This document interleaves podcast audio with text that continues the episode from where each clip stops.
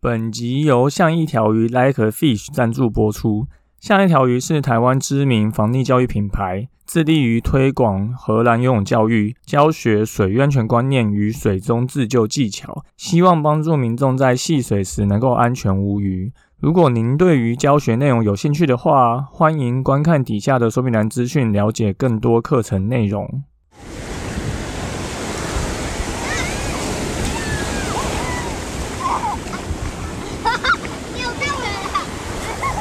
现在时间下午五点钟，海水浴场关闭，请尽速从水里上来，谢谢。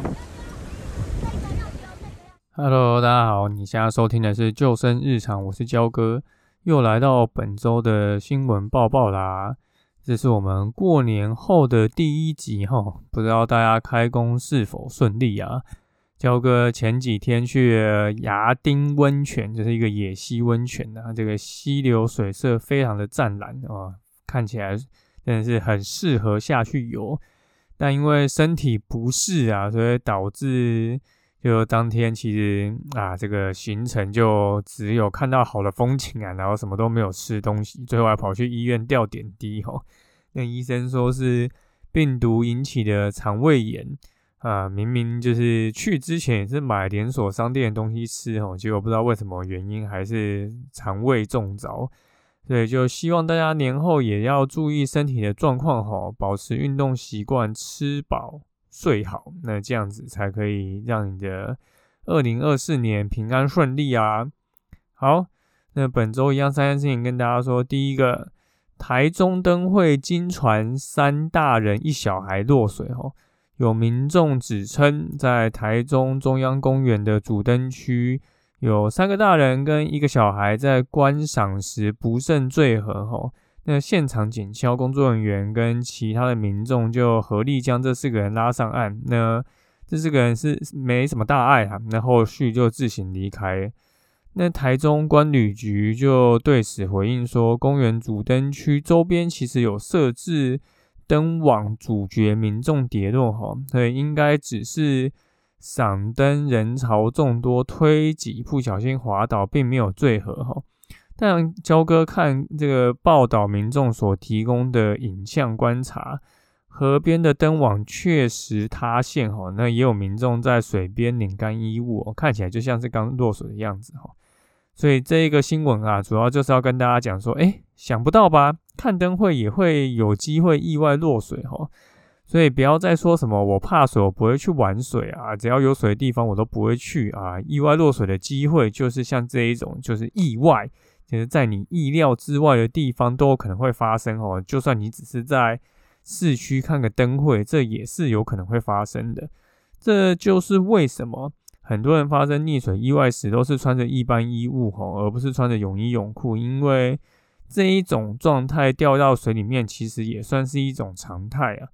那有空的话，最近其实天气都已经回暖了哈，那可以来参加我们的防疫教育工作坊或我们的自救游泳课啊、山水池课，其实都可以帮助你学习到更多意外落水要怎么办的防溺技巧。那更甚者说，你可以在事前就知道如何避免这些意外发生哦。所以如果有时间的话，那欢迎大家来参加。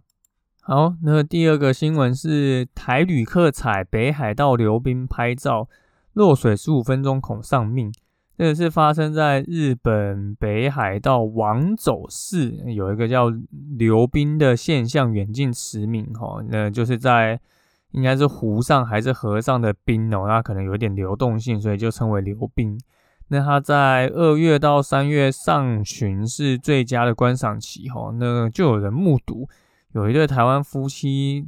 踩上这个流冰走了十分钟，只为了拍美照哦。那后来经提醒才退回岸上。那日本的王走海上保安署的这个次长就有说明，如果你真的在这个流冰区不小心落水，那十五分钟内大概就会发生低温症这个现象哦，导致意识渐渐消失，就有可能会致死哦。所以这是个非常危险的动作，请民众。啊，不要自行到这个溜冰上面哈，要遵循当地的游戏规则。好，那对大多数而言呢，那焦哥看到这个新闻就会觉得十五分钟上命这件事情，其实提醒是很重要啊，但对大多数人言可能都有点多虑了，因为大部分的人就算不是掉到这个这么冷的水里面哈，十五分钟大概也没有办法撑在那里啊，就算换成三十五度 C 的水也一样哈。所以，怎么样去防溺自救，还是跟你自己的能力有很大关系哦。即便你的身体可能十五分钟才会发生低温症，但你撑不了十五分钟，那这十五分钟根本就与你无关哈。那如果你近期有去参加日本这个活动行程，你当然还是要注意像当地的一些安全规范啊。就像你不管去哪个地方游玩都一样啊，海边不听劝，观浪拍照的人一大堆。那你看。不管是 YouTube 啊、抖音啊、IG Reels 啊，你都可以看到一堆被浪打下海的影片哦，在任何国家都超多。对，那这些事情其实早就是已经告知可以预防避免的哈，所以真的不要再怪就是遗憾的事情发生，然后怎么那边没有插一个禁止啊下水或者是禁止做这件事情的牌子哈，就有些事情都已经。除了是一个当地可能会有写规则以外，都算已经比较像是尝试的一些知识哦。那真的民众必须多去增加一些自己的水域安全观念。好，那最后一个水域活动资讯哈，是有一本好书推荐，叫做《一百招自我保护的安全知识绘本》。那像一条鱼就是在推广防溺教育多年哈，当然是希望民众可以戏水玩的开心，玩的安心。那最近焦哥挂名推荐一本书哈，就叫做这一本《一百招自我保护的安全知识绘本》，里面包含了五大主题，透过一百道轻松又好玩的 Q&A，一问一答，帮助孩子们建立安全意识哈。举例来说，过马路时要注意哪里呢？上课的时候可以去上厕所吗？可以在阳台或靠窗的地方玩耍吗？有陌生人靠近我，我该怎么办？在建筑物里面遇到地震的时候该怎么做？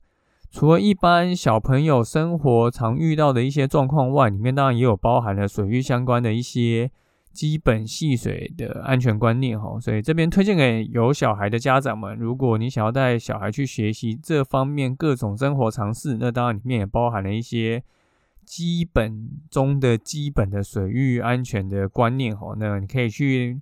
来看看这本书，购买来参考看看呢。好，那本周就是这三件事情跟大家说。第一个就是灯会意外落水啊，也是要提醒大家，意外落水的状况是无所不在的，所以不要觉得好像我不去玩水、不靠近水就不会落水哦。真的，有时候你从事很多陆上活动，都还是可能会发生这些意外落水的状况。第二个。这个北海道溜冰拍照说落水十五分钟恐丧命哦，那焦哥的判断啊，就如果你不会在踩不到底的地方游泳，大概一分钟都撑不到哦。对，十五分钟不是重点，重点是你要能够在踩不到底的地方游泳哦。对，如果你对这方面技能不够熟悉的话，那欢迎来参加我们的防溺自救课程。那最后是一本书推荐哦，一百招自我保护的安全知识绘本。那如果你是有小孩的家长，那里面也有一些基本的水域安全观念，欢迎去买来给你的孩子跟带着你的孩子阅读哦。好，那本周的新闻报报就到这边，感谢大家收听今天的救生日常无交哥。如果你喜欢我们节目的话，欢迎到 Apple Podcast 订阅，并给我们五颗星，也可以推荐给身边的朋友。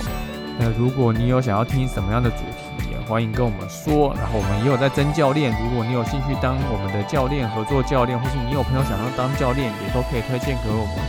我们就下次再见喽，拜拜。